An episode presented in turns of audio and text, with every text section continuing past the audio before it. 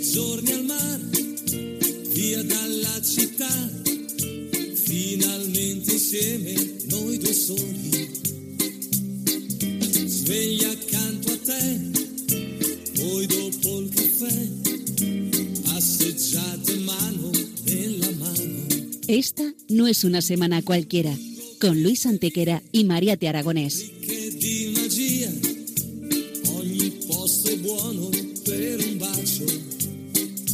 Hola a todos, bienvenidos una vez más al programa Esta no es una semana cualquiera en Radio María, con un servidor de ustedes Luis Antequera. y Mariate Aragonés.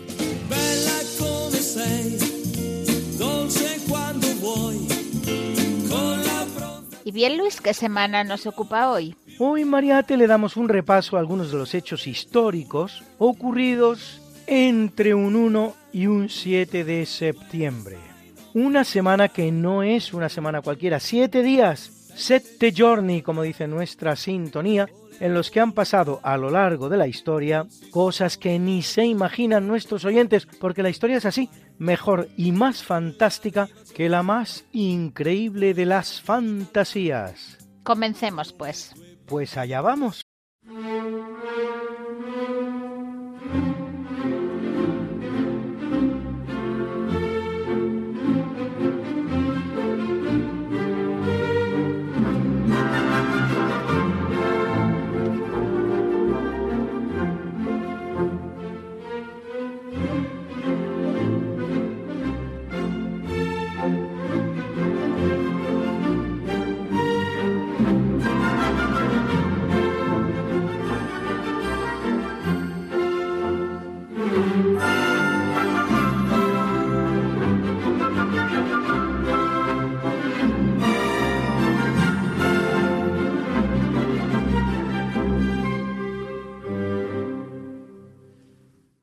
En el año 673, tras sitiarla a la búsqueda de un cierto Paulo que se había hecho coronar rey, el rey visigodo Bamba toma la ciudad de Nîmes, en Francia, conquista a la que siguen las de Tarragona, Barcelona y Narbona.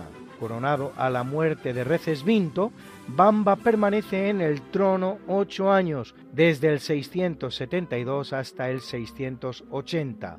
Tendrá que hacer frente a la rebeldía de la nobleza, las luchas entre católicos hispano-romanos y arrianos visigodos, las rebeliones de Astures y Vascones, y por si todo ello fuera poco, la invasión de norteafricanos musulmanes que intentan pasar a la península por Algeciras, sin conseguirlo por ahora, aunque solo 31 años después de la muerte de Bamba sí lo lograrán, para no abandonar ya la península en casi ocho siglos. Bamba convoca el undécimo concilio de Toledo del año 675 que dicta medidas contra los abusos eclesiásticos. Y el final de su reinado es muy curioso, pues según parece, es engañado, narcotizado y en estado tal tonsurado, es decir, se le corta parte del pelo, vestido con un hábito de monje, encerrado en un monasterio y obligado a abdicar.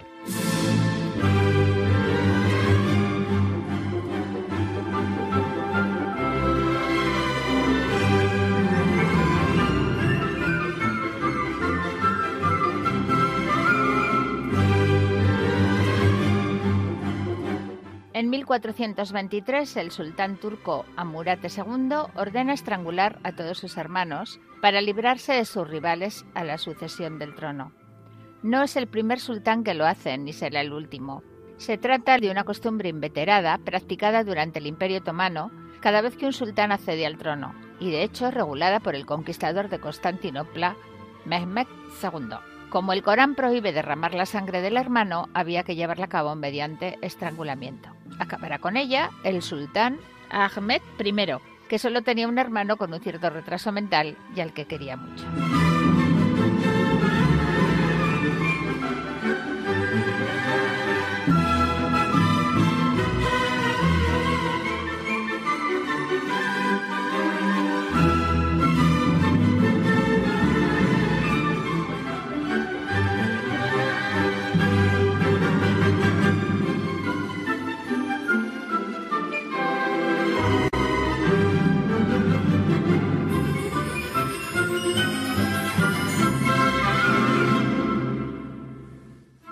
Capítulo siempre fecundo de la conquista, colonización y evangelización de América por los españoles, que va a permitir a los indígenas americanos el tránsito del neolítico al renacimiento en apenas dos generaciones, un tránsito que a los europeos había costado 7.000 enteros años, en 1513 el español Vasco Núñez de Balboa, al frente de un grupo formado por casi 200 españoles y unos 800 indígenas, se adentra en el actual Panamá y descubre el Pacífico.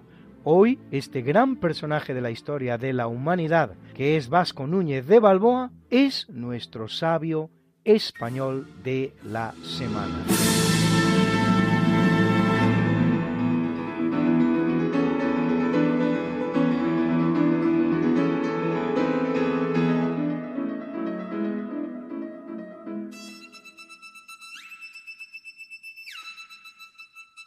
Nuestro Vasco Núñez de Balboa nace en Jerez de los Caballeros en 1475, hijo, según se cree, de un hidalgo, Nuño Arias de Balboa, y de una mujer de la antigua, o de una dama de Extremadura.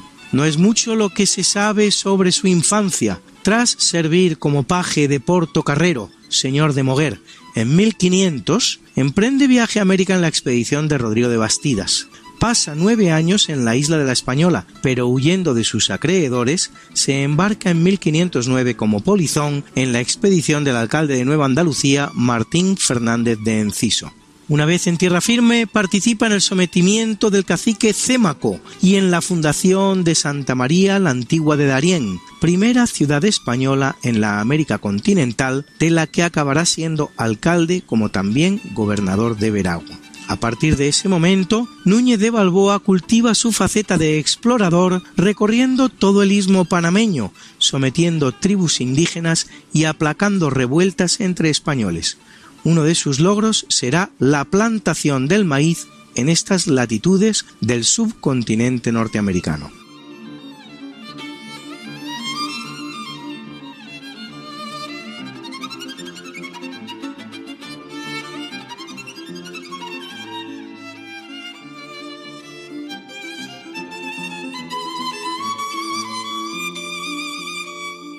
En 1513 consigue la evangelización de uno de los grandes caciques de la zona, Careta, enterado del mucho oro existente al otro lado del istmo, que riega un fabuloso mar que aún no han visto ojos europeos, se dirige a la prometedora tierra. Al llegar ante una montaña e informado por los indios de que en su cima podrá ver un gigantesco mar que Balboa interpreta es el que le podría llevar al otro lado del mundo, Balboa realiza sin compañía el último tramo de la expedición. El formidable descubrimiento confirma lo que ha ya tiempo se conocía, a saber que el descubrimiento de Colón y los Pinzones era un continente ignoto y no el Zipango ni las Indias, de las que aún separa todo un segundo océano. Núñez de Balboa, armado de un estandarte de la Virgen y bañándose en el que llamará Mar del Sur, toma posesión de él para la corona castellana. Todo lo cual ocurría un venturoso 25 de septiembre de 1513. Probablemente nadie relate la emoción del momento como lo hace ese gran escritor austríaco y judío que fue Stefan Zweig en sus momentos estelares de la historia.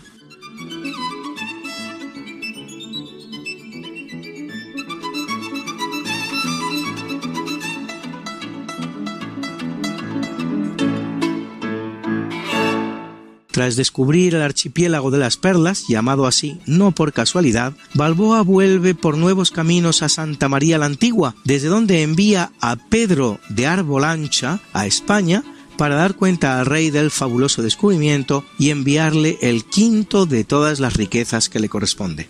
Y sin embargo, envenenado por uno de sus muchos enemigos, el rey nombrará gobernador de la nueva provincia, llamada ahora Castilla de Oro, a Pedrarias Dávila. El leal Balboa acepta el nombramiento y hasta pide permiso a Pedrarias para una nueva expedición que le llevará al Dabaibe, cuando llega por fin el reconocimiento del explorador nombrado adelantado del Mar del Sur y gobernador de Panamá y Coiba.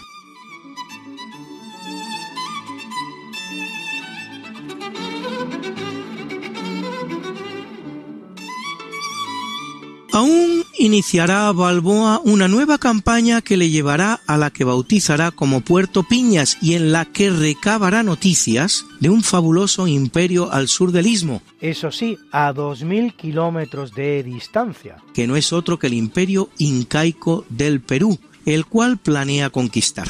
Pero de vuelta a casa, se encuentra con la expedición que manda un tal Francisco Pizarro. ¿Le suena? Sin otra misión que la de detenerle por orden de Pedrarias. Una detención de la que resulta un juicio y un juicio del que resulta una sentencia, ejecutada a espada el 15 de enero de 1519. Vasco Núñez de Balboa, autor de uno de los grandes descubrimientos de la historia, el océano más grande de la Tierra, no cuenta ni con 44 años de edad condenado por traidor y usurpador de los territorios de la corona, al oír la sentencia no pudo contenerse y exclamó Mentira, mentira, nunca halló cabida en mí semejante crimen. He servido al rey como leal, sin pensar sino en acrecentar sus dominios. Su enemigo Pedrarias observa la ejecución oculto tras un tablado. Vasco Núñez de Balboa dará nombre a multitud de parques y avenidas de Panamá, donde existe un monumento dedicado al descubrimiento del Mar del Sur en su honor.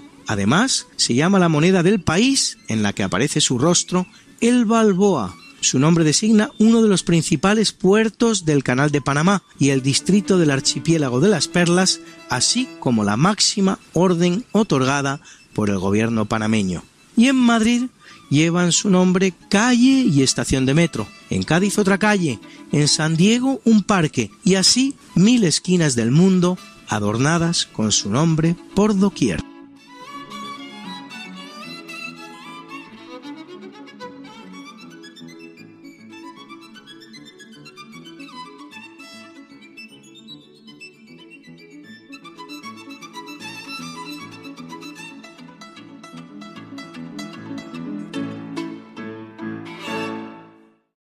1769, también en el Océano Pacífico, el navegante inglés James Cook descubre las islas Tubuai, que en honor de la Royal Society que financiaba sus viajes, bautiza como Islas de la Sociedad, hoy día francesas con el nombre de Ile de la Société.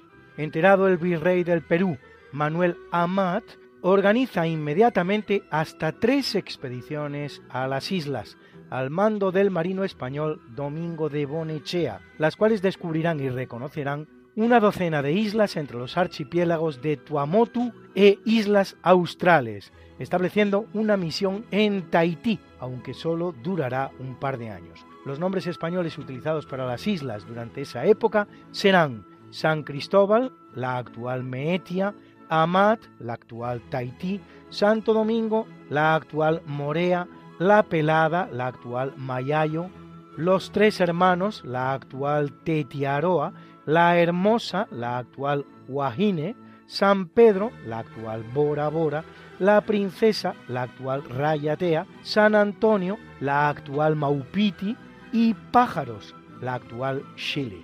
El caso de Cook es paradigmático como tantos navegantes ingleses, se valdrá de la cartografía española que los navegantes de la pérfida Albión robaron en tantas ocasiones y particularmente cuando toman Manila entre 1762 y 1764, atribuyéndose a partir de ese momento el descubrimiento de muchos lugares que ya habían sido avistados y descritos por los navegantes españoles, el más importante de los cuales nada menos que el de la Terra Australis, la actual Australia, descubierta por el marino portugués al servicio de la Corona de España, Pedro Fernández de Quirós, y particularmente por el español Luis Báez de Torres, que pasa por el estrecho de Torres, que transcurre entre Australia Nueva Guinea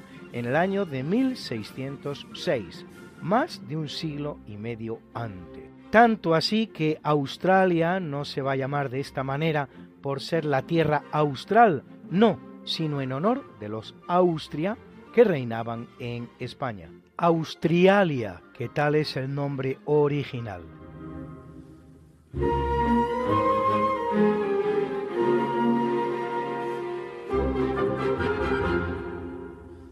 En 1812 tiene lugar en Rusia la batalla de Borodino entre los ejércitos francés y ruso, con un balance final de 100.000 muertos en ambos bandos y la retirada de las tropas rusas. Se trata en realidad de una trampa. Napoleón entrará en Moscú sin hallar mayor resistencia.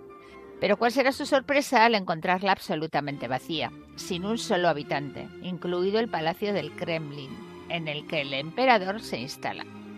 Por la noche Moscú empieza a arder por todos los costados. El zar había dejado unos presos en la ciudad con la instrucción de quemarla al llegar la noche, a cambio de su libertad. Y estos cumplieron su cometido con completo celo. Napoleón ha de abandonar Moscú comenzando el calvario de su retirada de Rusia, ante el acoso del impío general invierno ruso.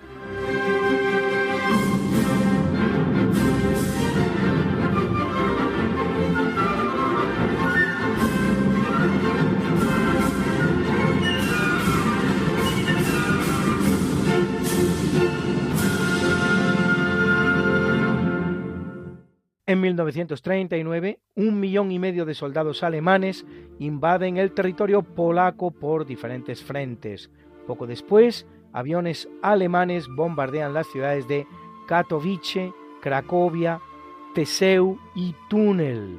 Aunque se hace sin declaración de guerra previa, las autoridades nacionalsocialistas han preparado a la población alemana con una acción de falsa bandera consistente en fingir la toma de una estación de radio alemana por soldados polacos que en realidad son alemanes disfrazados, en la ciudad actualmente polaca de Gliwice, desde la que esos supuestos polacos emitirían un mensaje anti-alemán.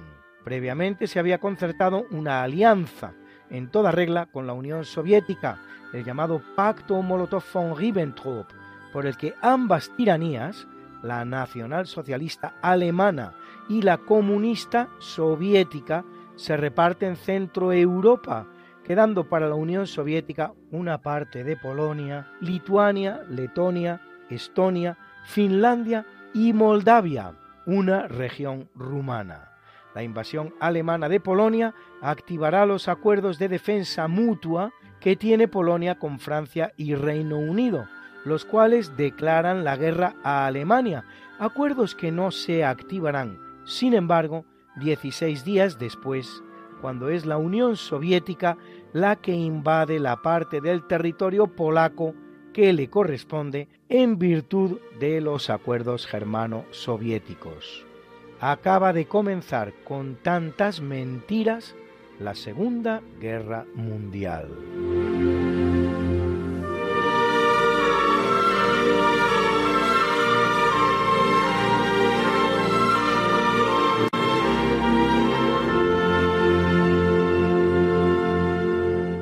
En 1967, Suecia, último país continental de Europa en mantenerlo, abandona la conducción por la izquierda y adopta por fin la mano derecha, homologándose así al resto de la Europa continental.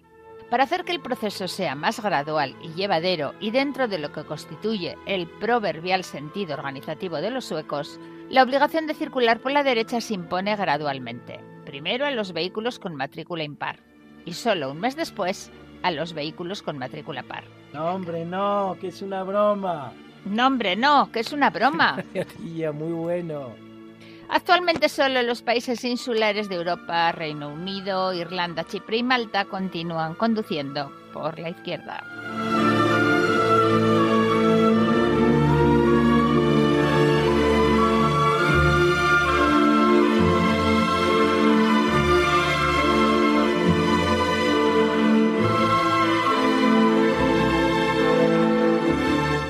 Corre el año de 1969 cuando en Libia, aprovechando que se encuentra de visita en Marruecos, el coronel Muammar el Gaddafi derroca a Muhammad Idris al-Senussi, más conocido como Idris I de Libia. Perteneciente a la familia Sanusi, se convierte en su jefe en 1916 y con ello en la figura más influyente de la provincia cirenaica, en el nordeste libio, a título de emir. Durante los años siguientes combate la invasión italiana de la región, tras lo cual se tiene que exiliar en Egipto durante dos décadas. Concluida la Segunda Guerra Mundial, tras la retirada de las tropas italianas, Idris proclama la independencia de la Cirenaica en 1949. A ella se unen las regiones de Tripolitania y Fezán para formar la monarquía federal del Reino de Libia, con él como rey. De simpatías pro-occidentales, se mantendrá al margen en la guerra de los seis días de Egipto, Jordania y Siria contra Israel, lo que le granjea gran impopularidad y a la postre la pérdida del trono.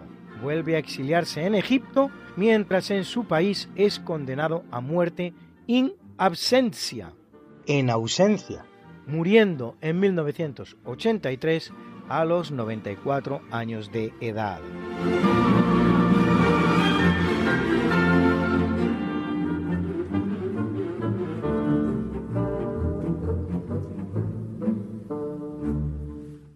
En 1985, en el Océano Atlántico, 640 kilómetros al sur de Terranova y a unos 4.000 metros de profundidad, una expedición franco-estadounidense encuentra los restos del transatlántico británico Titanic hundido al chocar contra un iceberg en la noche del 14 al 15 de abril de 1912 en su viaje inaugural. En el naufragio habían muerto 1.513 personas, mientras 705, una tercera parte del pasaje, conseguía sobrevivir. Recientemente el Titanic se ha cobrado sus últimas víctimas, las cinco personas que descendían en el batiscafo Titán con la intención de visitar los restos del mítico transatlántico. Descansen en paz.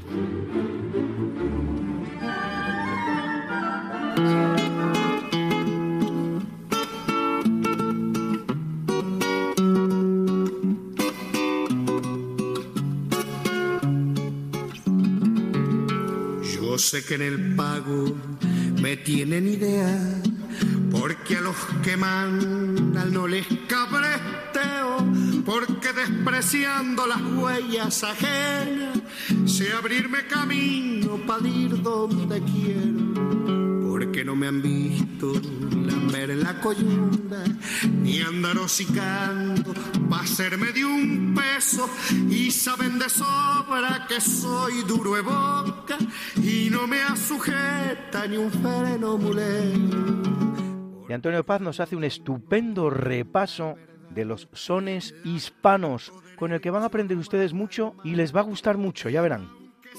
Está muy bien reivindicar el español como lengua común y elemento cohesionador de la hispanidad. Es la segunda lengua materna más hablada del mundo, con más de 500 millones de hablantes. De paso, habría que recuperar la buena música de siempre cantada en español, que ha quedado un tanto eclipsada por el rock en el siglo XX y ahora por el reggaetón y el rap, para darla a conocer a las nuevas generaciones.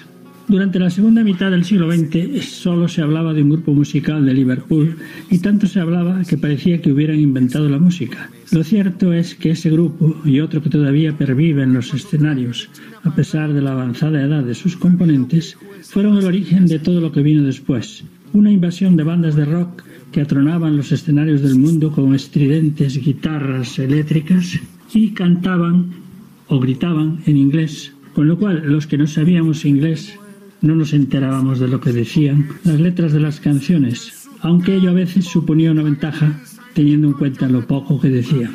Así, con la plaga rockera de la segunda mitad del siglo XX, nos olvidamos un poco de que también había otra música, la música de siempre, las canciones de siempre, cantadas en español.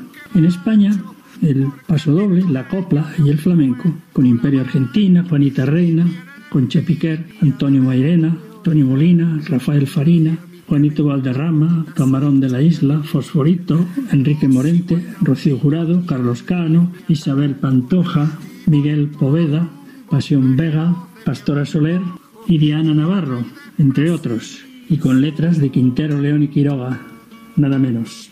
En Argentina, los tangos zambas, milongas y chacareras, destacando Aníbal Talamarque, Susana Rinaldi, Atahualpa Yupanqui, Jorge Cafrún, Mercedes Sosa, Horacio Guaraní, Facundo Cabral, Soledad Pastoruti. En Cuba, los boleros y el son cubano, con Pérez Prado, Omar Portuondo, Celia Cruz, Compay Segundo, Carlos Puebla, de Cuba traigo un cantar, Bebo Valdés, María Teresa Vera, y en México, las rancheras con Pedro Infante, Jorge Negrete y José Alfredo Jiménez, los boleros rancheros de Javier Solís, los guapangos que cantaba Miguel Aceves Mejía, el rey del falsete, los boleros de los Panchos y Natalia Lafourcade. En Perú, Chabuca Granda y los valses peruanos. En Ecuador, los pasillos ecuatorianos, como Cuando tú te hayas ido. En Venezuela, Soledad Bravo.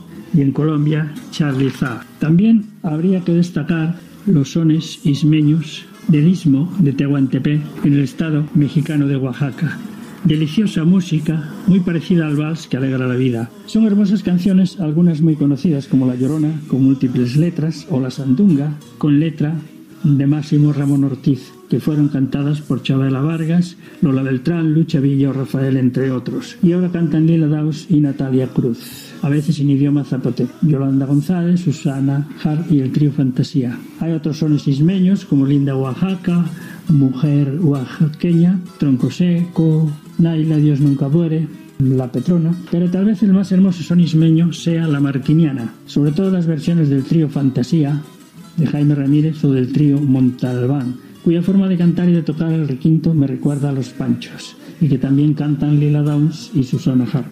La música de la canción es muy antigua, de autoría anónima, y la letra que se canta actualmente es del compositor y escritor oaxaqueño Andrés Enestrosa.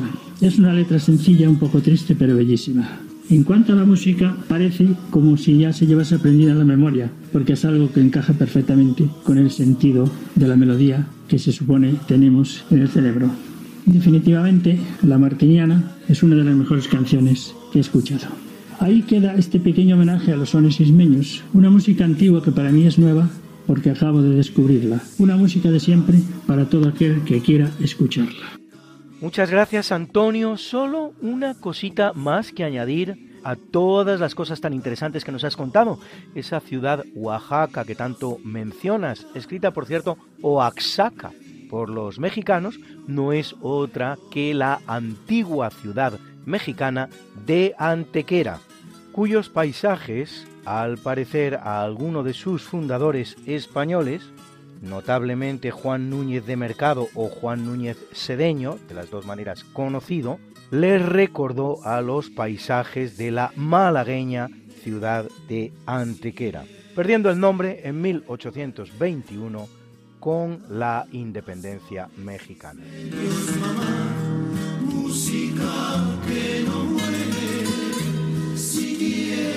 que no te olvides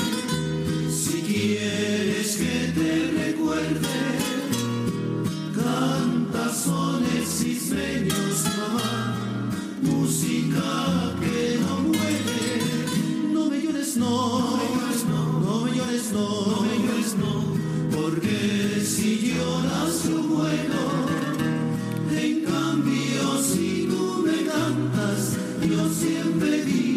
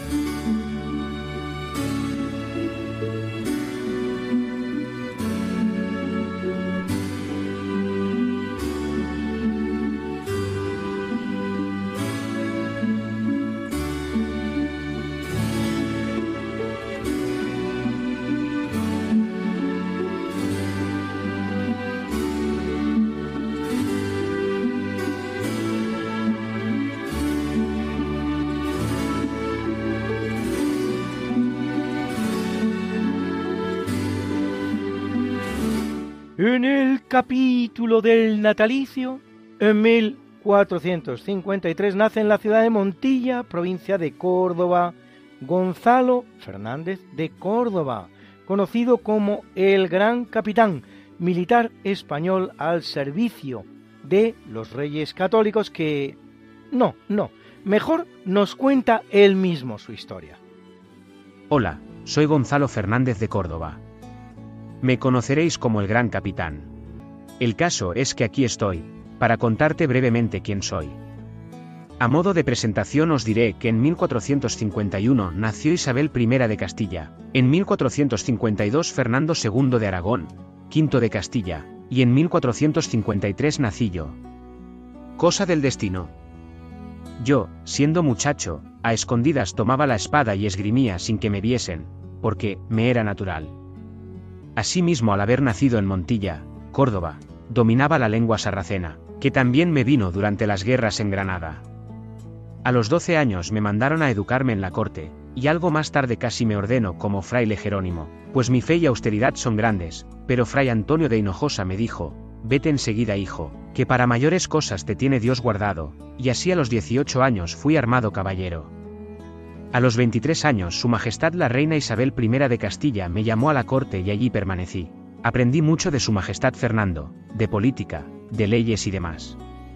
Sobre mí en esa época decían que era guapo, ocurrente, elocuente, gran amador de la música y de la poesía, de una fuerza y una destreza sobrehumanas, no tenía igual en el manejo de la espada. En los torneos de lanza no tenía otro rival que el propio don Fernando, era sobrio, casto y sinceramente devoto.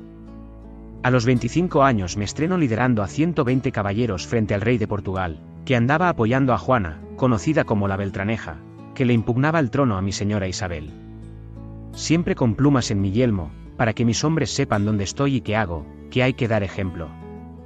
Luego vinieron las guerras de Granada, durante diez años, de 1482 a 1492. Participé en varias batallas y negociaciones con Boabdil. Siempre iba en cabeza en batalla y en las negociaciones. En esa época me casé por segunda vez. El 25 de noviembre de 1491 conseguí que Boabdil firmara las capitulaciones de Granada, muy beneficiosas para ellos, pues en la práctica podían seguir todos viviendo igual que antes. Siempre protegía a los vencidos, pues ya tenían bastante con la derrota, y no es cosa de hombre de honor aprovecharse del vencido. Poco después le dio al rey de Francia, Carlos VIII, por invadir el reino de Nápoles, incumpliendo el Tratado de Barcelona. Así que allí fui, y puse orden. Victoria tras victoria. De estas campañas vino mi sobrenombre de Gran Capitán, y de la lucha contra el francés y su caballería pesada vinieron las coronelías de infantería combinada que organicé, que posteriormente se llamarían tercios y que por lo visto serían imbatibles en Europa durante largo tiempo. Tuve que combatir a los moriscos que se rebelaron en las Alpujarras, consiguiendo, tras vencerlos, el perdón real para ellos y Francia volvió a las andadas en el reino de Nápoles, ahora con Luis XII. Una vez más, acumulamos victoria tras victoria, hasta que el francés se retiró. Así Nápoles pasó a ser virreinato de la corona de Aragón, para grandeza de España, y yo fui su virrey. Obtuve muchos títulos y honores. Fallecí a los 62 años por unas fiebres y me dieron sepultura en el Real Monasterio de San Jerónimo, de Granada, junto con los pendones de mis enemigos batidos, la mayoría franceses, y los que sus católicas majestades me concedieron. Siglos después los franceses durante la invasión napoleónica profanaron mi sepultura, pues en vida no pudieron ponerme un dedo encima, conociendo solo la derrota, y robaron todo lo que quisieron, incluyendo mis restos. Demostrando que carecían de honor y valentía, pues profanar a un muerto es un acto de cobardía vil. Por eso ellos nunca tuvieron un imperio como el nuestro, el español. Ide con Dios, y descuidad, que yo descanso hace tiempo ya a su lado. No guardéis rencor y defender vuestro honor y legado. Es Roberto Rey en su canal de YouTube Herramientas contra la leyenda negra.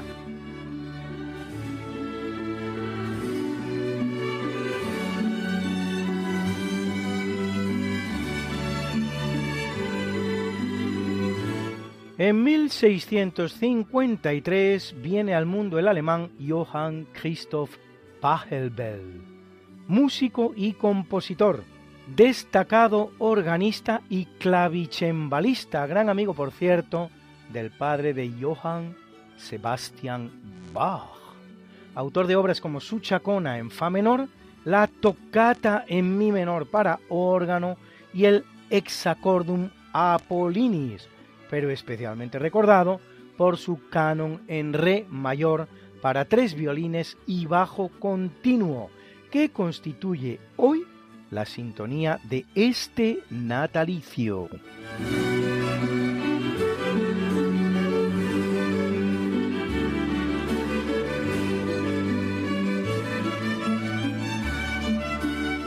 En 1824 nace Anton Bruckner, compositor y organista austríaco, caracterizado por un perfeccionismo que le lleva a corregir varias veces sus obras, lo que hace que de muchas de ellas existan varias versiones. Bruckner es autor de nueve sinfonías, las mismas que Beethoven, Schubert, Borsak, Mahler, Bogan Williams, Glazunov, Belitz, Atterberg o Sessions lo que ha acuñado la expresión musical de La maldición de la novena sinfonía, que impide a los compositores acometer su décima. Mahler, de hecho, llega a iniciarla, pero se queda en el primer movimiento. Su maravilloso Requiem de Anton Bruckner constituirá la banda sonora de nuestro obituario de hoy.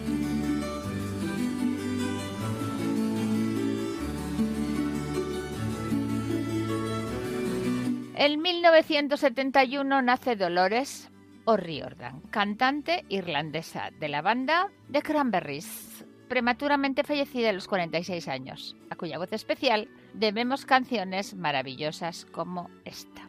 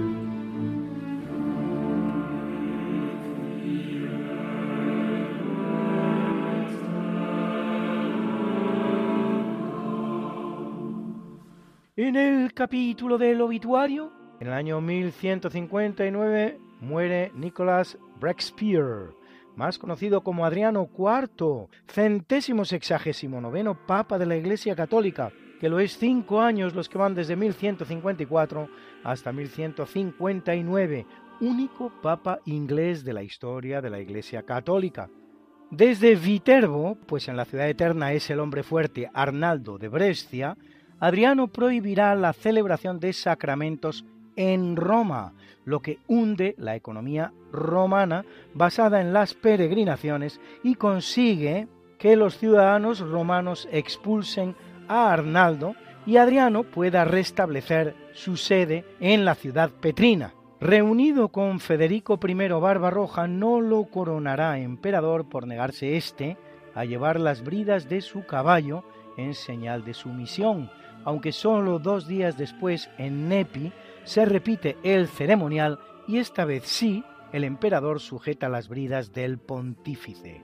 Tras huir de nuevo de Roma y establecido en Benevento, apoyará a Guillermo I de Sicilia, lo que le enfrenta una vez más a Federico I, y mediante la bula Laudabiliter concede a Enrique II de Inglaterra el derecho a conquistar Irlanda.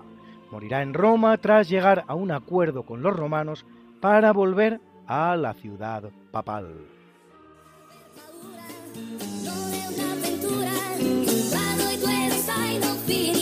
que quieres volvernos a escuchar porque no puedes esperar hasta la próxima semana, que te perdiste un programa y no te lo perdonas, que quieres mandarle el programa a un amigo tuyo al que sabes que le va a gustar. No te preocupes, todo tiene solución. ¿Conoces nuestro podcast? Introduce en la red Podcast Radio María Esta no es una semana cualquiera y entrarás en el mundo mágico de la historia, con todos los programas que hemos emitido hasta la fecha. Miles y miles de minutos de historia de la buena, contada con honestidad, con rigor, de manera escueta y entretenida.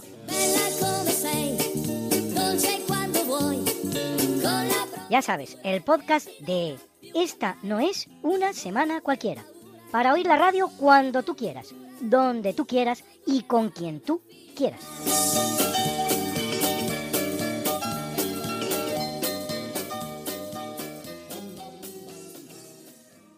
Y también en Spotify, Google y Apple Podcast.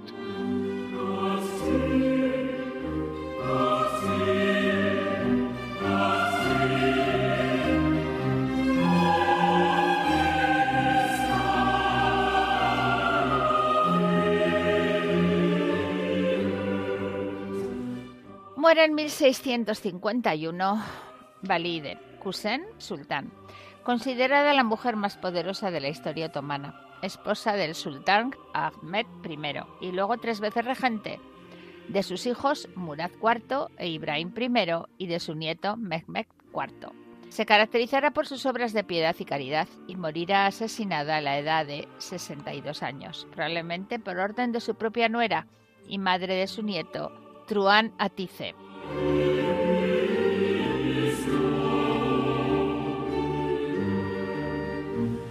En 1715, en su bellísimo palacio de Versalles, fallece a los 76 años de edad Luis XIV de Francia, conocido como el Rey Sol, venido al mundo después de 23 años de matrimonio de sus padres, razón por la que será bautizado Louis Dieudonné Luis Diosdado, regalo de Dios si se quiere, es rey de Francia desde 1643, siendo su reinado de 72 años y 110 días el más largo de los producidos en Europa y probablemente en toda la historia, aunque los primeros ocho años, hasta que tiene 13, esté sometido a la regencia de su madre, la española Ana de Austria, tomando el gobierno de su país a la muerte de ella y del cardenal Mazzarino.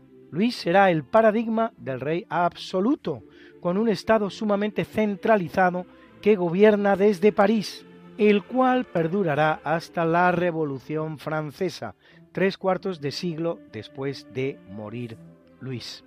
Centraliza también la corte y la aristocracia en torno a Versalles, lo que le sirve para controlarla mejor.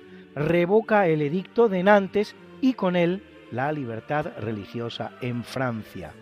Y al final de su reinado consigue imponer a su nieto Felipe en el trono español, vacante desde la muerte de Carlos II de España sin descendencia, lo que puede calificarse sin lugar a dudas como el gran logro de su largo reinado. A su muerte en 1715, muerto primero su nieto Luis y luego su hijo, también Luis, conocido como el Gran Delfín, le sucede en el trono francés nada menos que su bisnieto, Luis XV.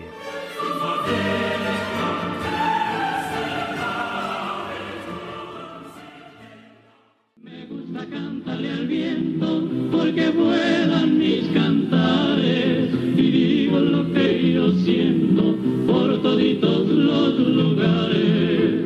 Y hoy el gran Alberto nos habla de uno de los conquistadores españoles, en este caso del Perú, que como tantos de ellos hacen algo más que manejar la espada. Juan de Betanzos. Según parece, nace en 1510 en Betanzos. Es de los primeros conquistadores que va a América. Le encontramos ya en Perú en los últimos años de Pizarro y sabemos que era su traductor. Pizarro está ya de traductores indios y entonces encuentra este que es español y lo lleva. Se convierte en su hombre de confianza. Tanto es así que al parecer y según distintos escritores peruanos el primer hijo de Pizarro con Angelina Yupanqui es de él y se llama Juan porque este se llama Juan, aunque la mujer le hace ver a Pizarro que es en honor a su hermano Juan muerto en la conquista. Bueno, sea como sea, Pizarro termina muriendo, o mejor dicho, le matan los almagristas y entonces este se pone del lado de Gonzalo Pizarro, porque está contra las leyes de las Indias que han proclamado los reyes. Pero cuando llega el gestor, la gasca, pues se da cuenta que tiene la cuestión perdida y entonces se pasa a la gasca. Con la gasca ganan la guerra civil, este se lleva una encomienda, se casa con Angélica, tiene una hija más y lo que es más importante en la historia de este señor es que aprende el quechua y hace un diccionario. Y también gracias a su mujer, a la que enseña el español, hace la crónica de los incas antes de la llegada de los españoles puesto que se la encarga el primer virrey después de Pizarro. Pero parece que ser que los virreyes del Perú están maldecidos por la fortuna, puesto que los tres siguientes no tardan más de un año en vivir y luego mueren todos, con lo cual no se llega a publicar ni a dar importancia a este manuscrito puesto que el cuarto que es Álvarez de Toledo es un hombre que es militar puro y entonces termina con la rebelión de los pocos incas que quedaban de Tupac Amaru y bueno, no se preocupa ya más. Parece ser que nuestro cronista vive feliz y contento en Tuzco con su mujer que parece ser que es el amor de su vida. De su esposa hay que decir era prima de Atahualpa, también fue su esposa, también fue amante de un indígena anterior que se llamaba Felipillo, que era el traductor anterior a Juan. Y bueno, pues ya Juan fue su marido definitivo. Con él, según dicen las crónicas, vivió feliz el resto de su vida y se convirtió en una gran amante de España y de lo español. Este hombre es totalmente desconocido, al menos en España, pero su libro se encontró a principios del siglo XIX en una biblioteca de Palma Mallorca y por eso tenemos noticias de él. Pues esto es todo y buenos días.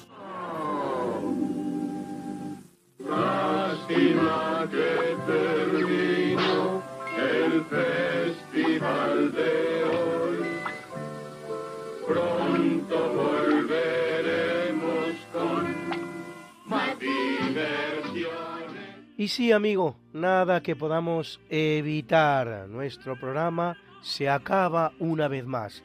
Pero recuerda,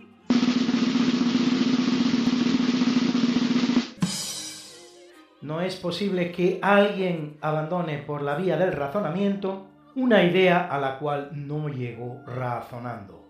Jonathan Swift, uno de los grandes escritores irlandeses en lengua inglesa, como Oscar Wilde, James Joyce, Bernard Shaw o Carl S. Lewis, autor de Historia de una barrica, Cadenus y Vanessa, de donde por cierto sale el nombre tan popular hoy día de Vanessa, pero sobre todo de los viajes de Gulliver.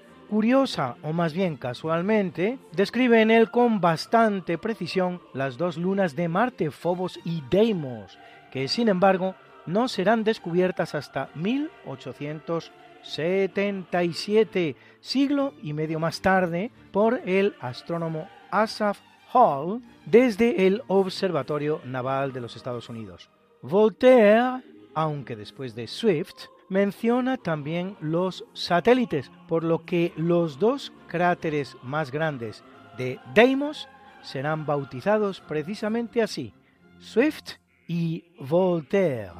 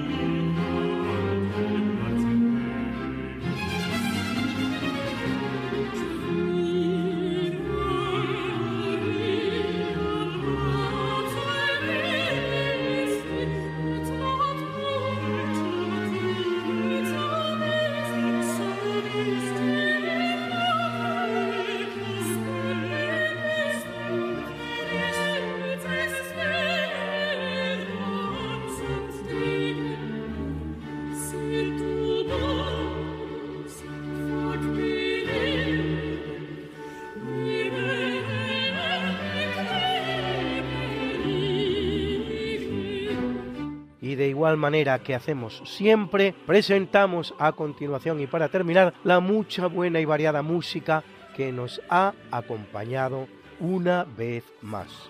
Y en el tercio de eventos hemos escuchado algunas danzas húngaras de Johannes Brahms, interpretadas por la London Festival Orchestra que dirigía Alfred Scholz. En el natalicio hemos escuchado el canon en re mayor de Johann Pachelbel interpretada por la Canon Orchestre de Chambre que dirigía Jean-François Payard. Y en el obituario, el introitus y el dies ire del Requiem en Re menor WAB 39 de Anton Bruckner, interpretado por la Académie für Alte Musik Berlin y el Rias Kammerchor que dirigía Lucas Borovich y muchas canciones para amenizar nuestras pausas, nuestros momentos musicales, así Just My Imagination, interpretada por Cranberries, compuesta por los componentes del grupo Dolores O'Riordan y Noel Hogan. Y esa preciosa canción Orejano, compuesta por Serafín José García e interpretada por Jorge Cafrune. Y por último, la preciosa canción de Andrés Enestrosa, La Martiniana, interpretada por el trío Fantasía.